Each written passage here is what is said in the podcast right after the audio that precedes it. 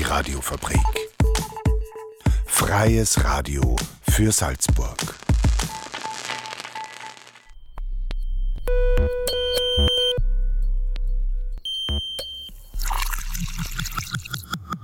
Unerhört. Der Infonahversorger auf der Radiofabrik. Jeden Dienstag und Donnerstag um 17.30 Uhr. Radiofabrik.at slash unerhört.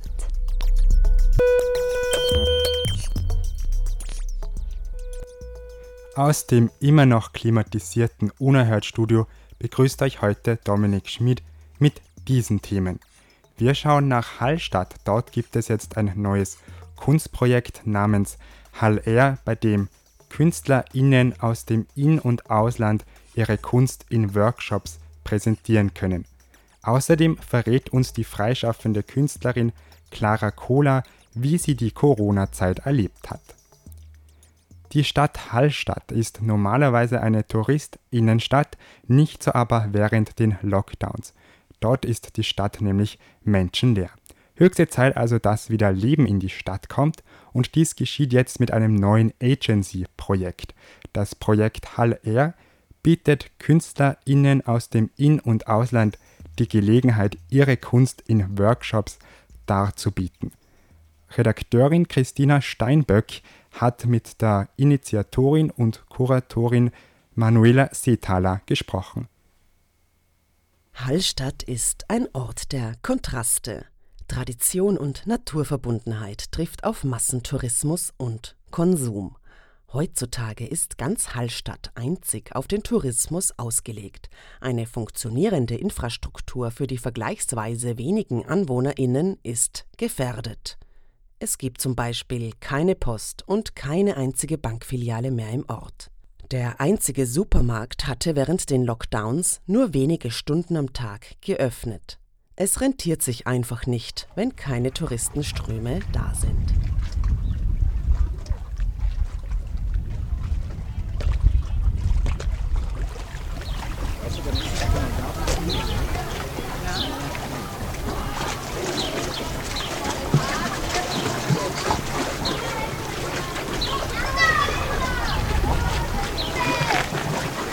Aber langsam beginnt Hallstatt wieder aufzuleben. Als ich heute durch Hallstatt gehe, sehe ich zahlreiche Schulklassen auf Ausflug. Die Tourenschiffe fahren wieder, die Restaurants und die zahlreichen Souvenirläden sind geöffnet und ein vorsichtiger Tourismus scheint wieder anzulaufen. Und genau jetzt, in der Phase des Comeback von Hallstatt, findet ein spannendes Artist in Residence Programm statt mit dem Titel Hallstatt Air. Manuela Seethaler ist gemeinsam mit Günter Friesinger Kuratorin und Initiatorin von Hallstatt Air. Air steht übrigens für Artist in Residence. Auf Deutsch Künstleraufenthalt. Bei Artist in Residency Programmen ist halt so, dass äh, das einfach tiefere Auseinandersetzung ähm, mit äh, dem Ort, mit, den, mit der Bevölkerung, mit den Künstlern untereinander stattfinden kann. Und dieses Projekt ist halt ausgelegt, um diese Konstellation und diese Gegebenheiten zu fördern. Manuela Seethaler hat den Verein dezentral gegründet, um eine Trägerorganisation für Kunstprojekte zu haben. Der Verein Dezentral ist eine gemeinnützige Kulturplattform und ein Projektträger, der ortsungebunden und österreichweit interagiert. Hier engagiert man sich für zeitgenössische Kunst- und Kulturproduktionen in dezentralen Räumen. Darunter verstehen sich sowohl der ländliche Raum als auch ungenützte Räumlichkeiten, die als Veranstaltungsräume wiederbelebt und temporär genutzt werden können. In Manuela Seethalers Augen leidet die Infrastruktur der Region Hallstatt nicht nur was Kultur betrifft, sondern auch im alltäglichen Leben der AnwohnerInnen fehlt es an Angeboten. Der Verein Dezentral spezialisiert sich ja auch auf Kunst- und Kulturproduktion im ländlichen Raum, sprich dezentralen Raum. Und der Raum ist einfach sehr schlecht entwickelt. Also eben meine Erfahrungen, die ich jetzt das letzte Dreivierteljahr jetzt hier gesammelt habe, war einfach, dass wenig Infrastruktur gibt in der Region für Kunst- und Kulturproduktion. Dann natürlich Hallstatt hat äh, generell das Problem, dass hier eigentlich gar nichts stattfindet für Jugendliche und gar nichts stattfindet für die lokale Bevölkerung.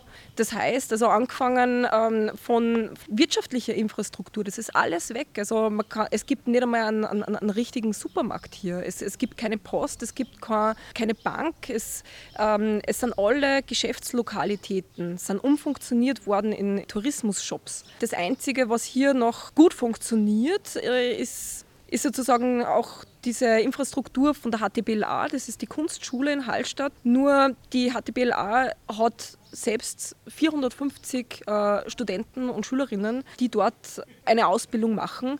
Und das ist natürlich auch wieder so ein eigener ähm, Kosmos, der sich dort, dort gebildet hat.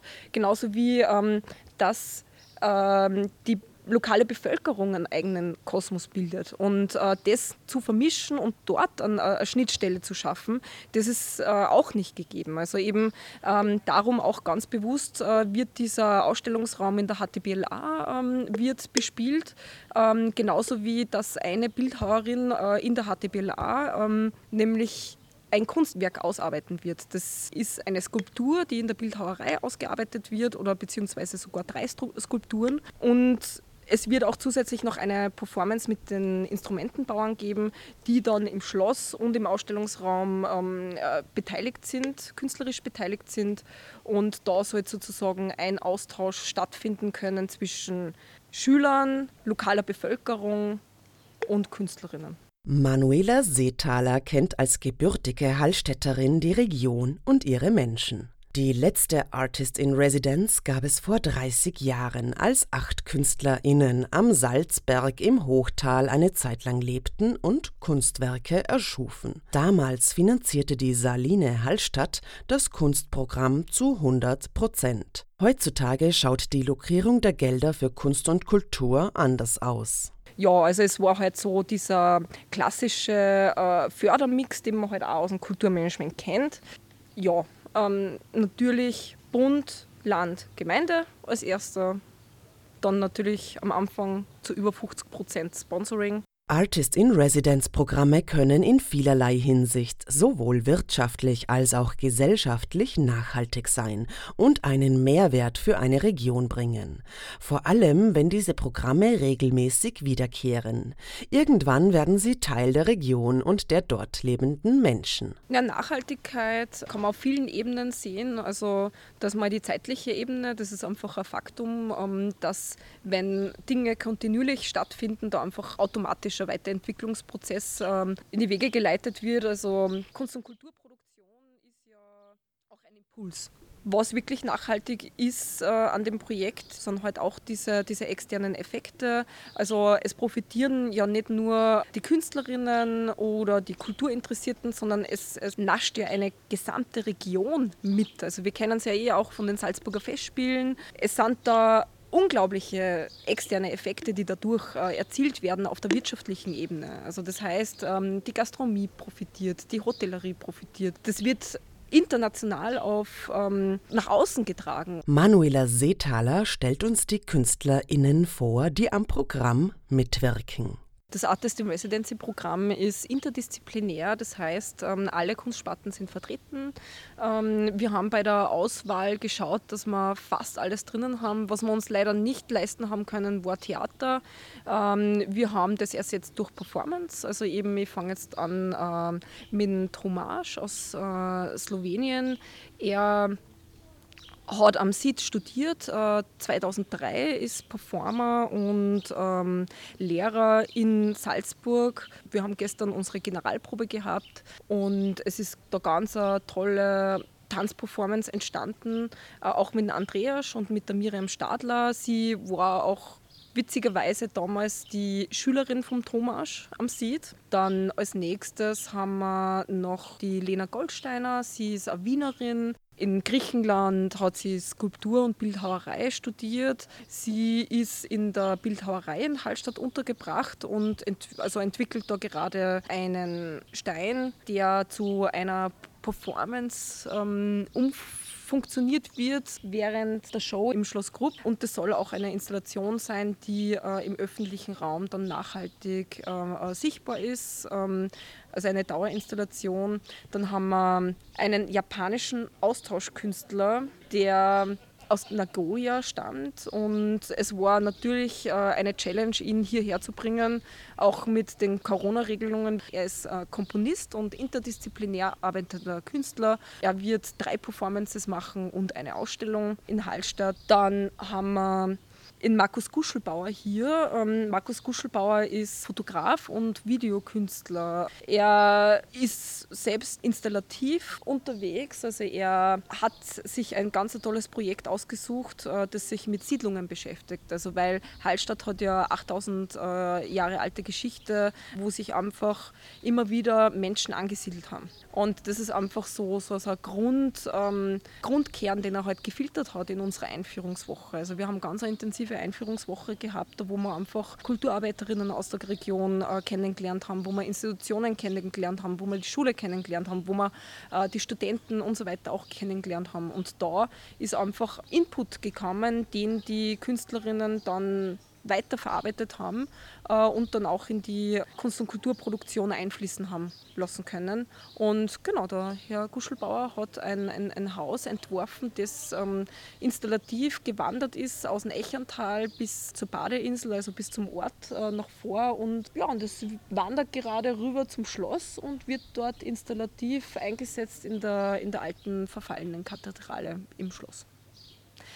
Dann haben wir noch ähm, die Adriana, sie ist aus Brasilien. Ähm, sie arbeitet mit Gegenständen aus Regionen und installiert sie in Räumen. Also sie, sie bekommt das ganze Schloss als Installationsraum und hat da einfach Elemente gefunden aus der Region, die sie da sehr kunstvoll einsetzt. Das wird eine geführte Sache im Schloss Grupp ja, eine äh, der Künstlerinnen ist auch äh, Kommunikationswissenschaftlerin und Kulturarbeiterin in Salzburg, ähm, Katharina Pichler. Sie beschäftigt sich mit ihrem Projekt mit der lokalen Bevölkerung. Also das heißt, sie, ähm, sie macht Interviews mit den über 60-Jährigen in Hallstatt. Ähm, es ist leider so, dass in Hallstatt von den 750 Einwohnern, die hier wohnen, über 50 Prozent äh, über 60 sind und das ist eigentlich so die größte Bevölkerungsgruppe hier. Ja, also sie wird sich in Form von Interviews mit den Geschichten und äh, Erzählungen mit den Leuten aus der Region auseinandersetzen. Diese Erzählungen, die werden dann hörbar sein in Form von Hörstationen, äh, es wird eine Hörstation an einer Bushaltestelle geben, beziehungsweise das Projekt ist ähm, Corona-kompatibel konzipiert worden. Also da wird es Sticker geben, die überall kleben in Hallstatt, beziehungsweise auch im Schloss mit einem QR-Code, wo man den eigentlich nur scannen muss. Diese Audios werden dann abspielbar sein. Erfreulicherweise wurde zum ersten Mal in der Geschichte eine ganze Region zur Kulturhauptstadt gewählt. Und zwar das Salzkammergut.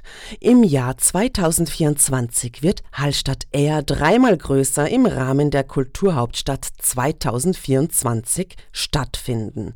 Bis dahin kann sich die Kunst und Kultur neu in der Region verwurzeln. Den Startimpuls dafür gibt Hallstatt Air. Wie, wo und wann Hallstatt Air besucht werden kann, verrät uns Manuela Seethaler. Es gibt eine Werkschau im Schloss Grupp, nämlich am 9. und 10. Juli äh, ab 15 Uhr da freuen wir uns schon sehr. Es wird auch eine lokale Band spielen aus Salzburg. Da freuen wir uns schon sehr auf die Helmut Bergers. Und äh, es wird auch ja, ein Chor singen, es wird ähm, DJing geben und natürlich äh, unsere Hallstatt Airs haben sehr viele Kunst- und Kulturformate geschaffen, da wo einfach das ganze Schloss vom Nachmittag bis zum späten Abend einfach bespielt wird. Natürlich ist die Veranstaltung gemeinnützig, also das heißt, es braucht ähm, äh, keine Ticket, es ist kostenlos ähm, der Das Programm und die Programmdetails, die befinden sich auf www.d-zentral.at. Das war Manuela Seethaler im Gespräch mit Christina Steinböck. Manuela Seethaler ist die Initiatorin und Kuratorin von Hall Air, dem Agency-Programm, und die Ergebnisse des Agency-Programms können am 9. Juli im Schloss Grub in Hallstatt besichtigt werden. Und bei uns geht es jetzt weiter mit französischen Klängen. Hier ist Tipp mit On n'est pas bien là.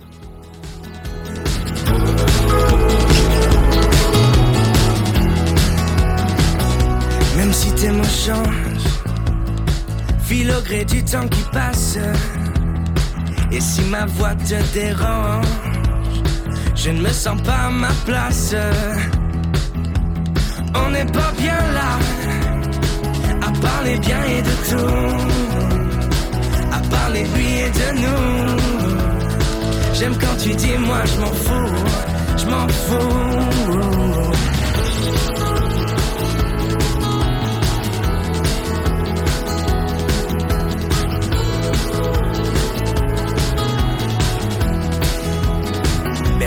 Le son des vagues, nos regards se sont croisés. Et tout d'un coup je divague. Je t'aime et ça tu le sais. Assis tous les deux, des je t'aime devenus poussière. Je me sens un peu comme dans un autre univers. Univers, oh, on n'est pas bien là à parler bien et de tout, à parler de lui et de nous.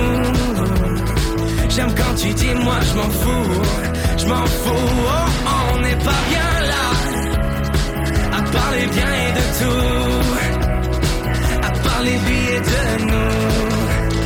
J'aime quand tu dis moi je m'en fous, fou, fou.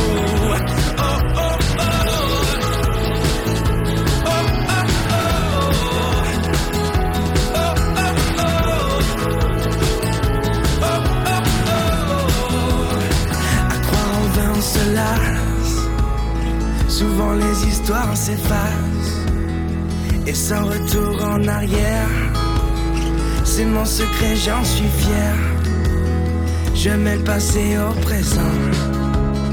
Ce qui s'est passé reste grand. Et toi et moi, c'est la vie. Ma vie commence aujourd'hui. On n'est pas bien là. À parler bien et de tout. De nous. J'aime quand tu dis moi je m'en fous. Je m'en fous. Oh, on n'est pas bien là. À parler bien et de tout. À parler lui et de nous. J'aime quand tu dis moi je m'en fous, je m'en fous. Oh, oh. Oh,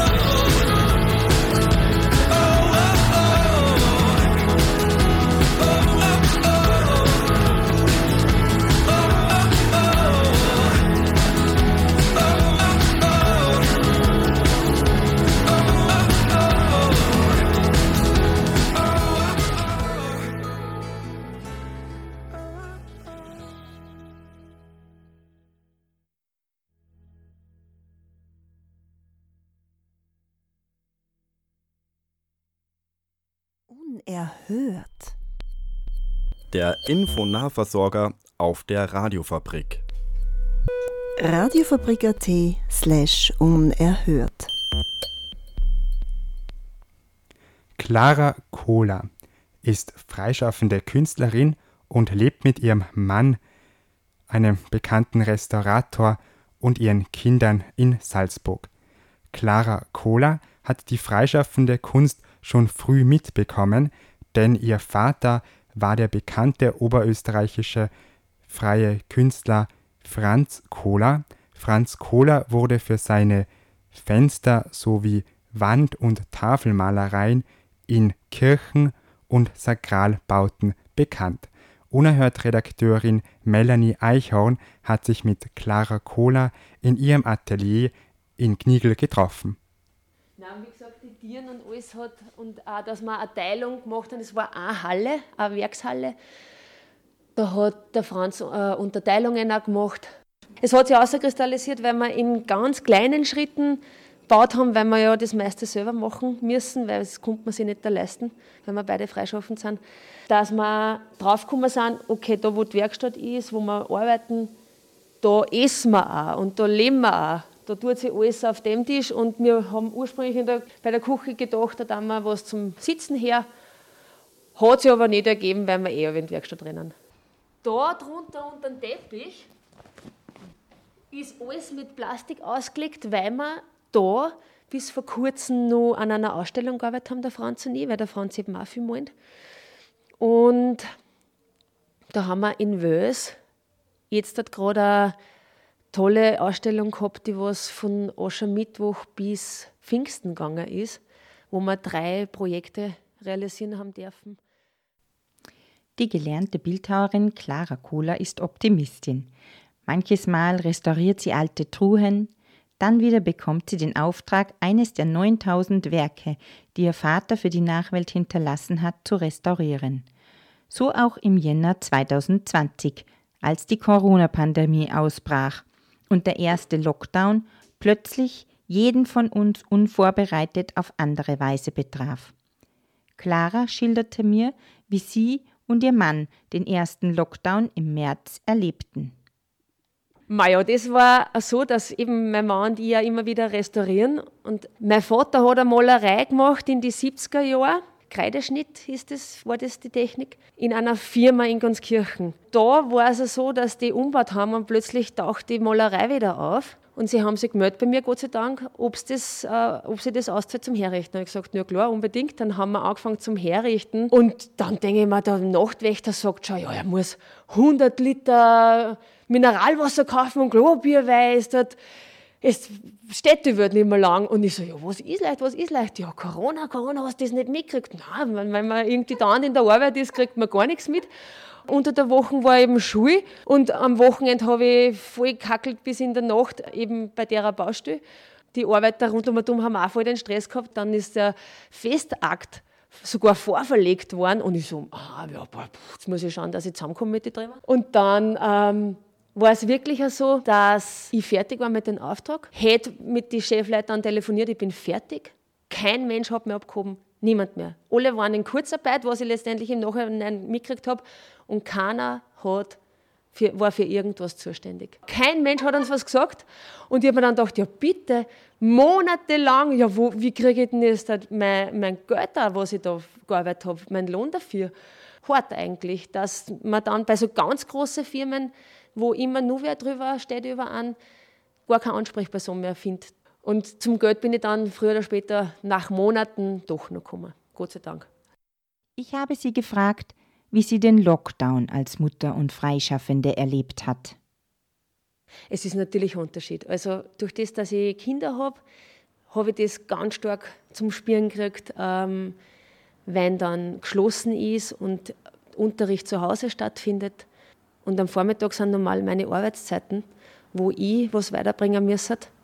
Und dann habe ich das alles auf die Nacht verlegen müssen. Und oft ist mir schon der Schlecker so ausgehängt, dass ich nach drei Tagen bis Mitternacht arbeiten mit den Kindern ins Bett gegangen bin und eingeschlafen bin. Voriges Jahr habe ich eben von daher auch nur dann trotzdem einen Klick gehabt, wie der Sommer gekommen ist und die Ferien da waren, habe ich einen sehr großen Auftrag gekriegt in Traunkirchen ist am Friedhof eine Wandmalerei auch von meinem Vater. Also der denkt an mich, auch wenn er schon im Himmel ist, dass er immer wieder was schickt. Die Malerei war am Zerfallen und Zerfressen. Mitte Juli bis Mitte September habe ich daran gearbeitet. Jeden trockenen Tag, weil das im Freien war. Sobald es tröpfelt hat, habe ich aufhören müssen, weil ja die Malerei sonst nicht fest wird. Also als Freischaffende arbeite ich oft auch ins Leere ein. Also man muss dann ruhig Blut bleiben und sie denken, es wird schon wieder wer kommen und mal was wollen.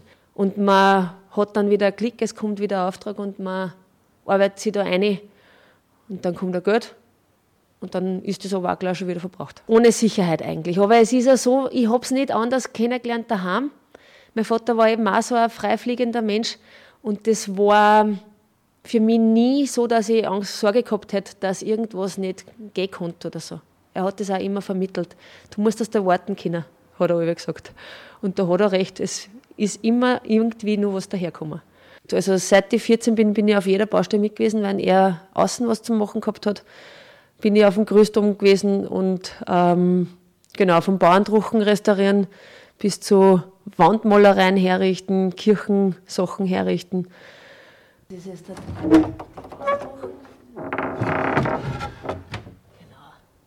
Das Salzburger Ehepaar plant mit Optimismus und Vorausschau. Clara lernte ihren Ehemann beim Bildhauereistudium in Wien kennen. Der gelernte Schmied und Bildhauer erklärt uns, warum sie beide kein Problem hatten, während der Schließungen Arbeit zu finden.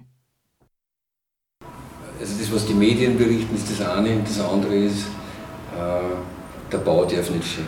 Also wir haben eigentlich in der Gesellschaft erst dann ein Problem, wenn der Bau steht. Mhm. Und äh, die Maurer lernen das nicht mehr, wie man das macht. So wie diese alten Putztechniken, die lernen es eigentlich nicht mehr. Und deswegen fällt es mehr und mehr an uns Restauratoren. Am 9.7. im Antiquariat Elisabeth Weineck in der Steingasse zeigt Clara Kohler erstmals nach den Öffnungen wieder Arbeiten von sich. Neben Aschezeichnungen auf Wänden und abstrakten Bleistiftzeichnungen hat sich die Künstlerin in den letzten Jahren auf Holzschnitte spezialisiert. Bei Holzschnitte sage ich Gebirge, weil das ist was, was Bleibendes ist. Oder wie soll ich sagen, das Gebirge steht für mich für das, was immer schon da war und noch immer sein wird, wenn wir schon immer sind. Das hat Kriege und Krankheiten und Viren schon gesehen und alles. Und die werden ihre Augen aufschlagen und auf das schauen und stillschweigend einfach dem zusehen, was auf der Welt passiert. Und das finde ich so gewaltig eigentlich. Das war ein Beitrag über die freischaffende Künstlerin Clara Kohler von Melanie Eichhorn. Und wie im Beitrag bereits gehört, gibt es die Werke von Clara Kohler am 9. Juli im Antiquariat in der Steingasse 14 bis 16 von 15 bis 20 Uhr zu sehen. Das war unerhört. Für heute verabschiedet sich Dominik Schmid. Ihr könnt die Sendung nachhören und zwar morgen um 7.30 Uhr und morgen um 12.30 Uhr sowie jederzeit online unter radiofabrik.at slash unerhört. Und zum Schluss hören wir jetzt noch das Lieblingslied von Clara Cola. Hier ist der italienische Altviolinist Marco Occellini.